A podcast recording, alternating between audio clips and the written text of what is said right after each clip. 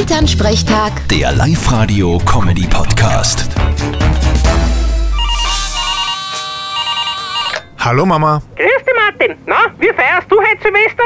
Gehst um 10 Uhr ins Bett? Ich glaub nicht.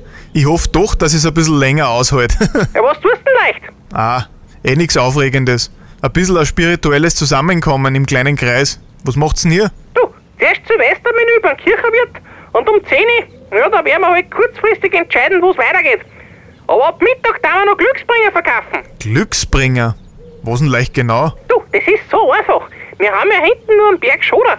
Da habe ich so einen Haufen hergenommen, hab die Steine rosarot angemalt, ein Gesicht aufgemacht und das sind Glücksschwendel.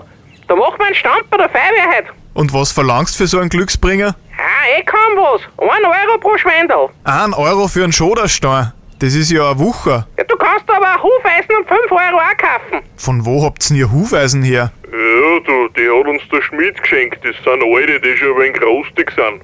Du, geschwind ein wenig lackiert und du merkst nix mehr. Naja, solang's keine Böller verkauft, soll's mir recht sein. Geh, Böller gibt's bei uns keine. Der Papa ist eh Jäger, der schießt ein paar Mal mit dem Gewehr in die Luft und die Sache ist erledigt. Na dann schießt's nix over. Vierte Mama und ein gutes neues Jahr. Ja, danke dir auch. Vierte Martin. Elternsprechtag. Der Live-Radio-Comedy-Podcast.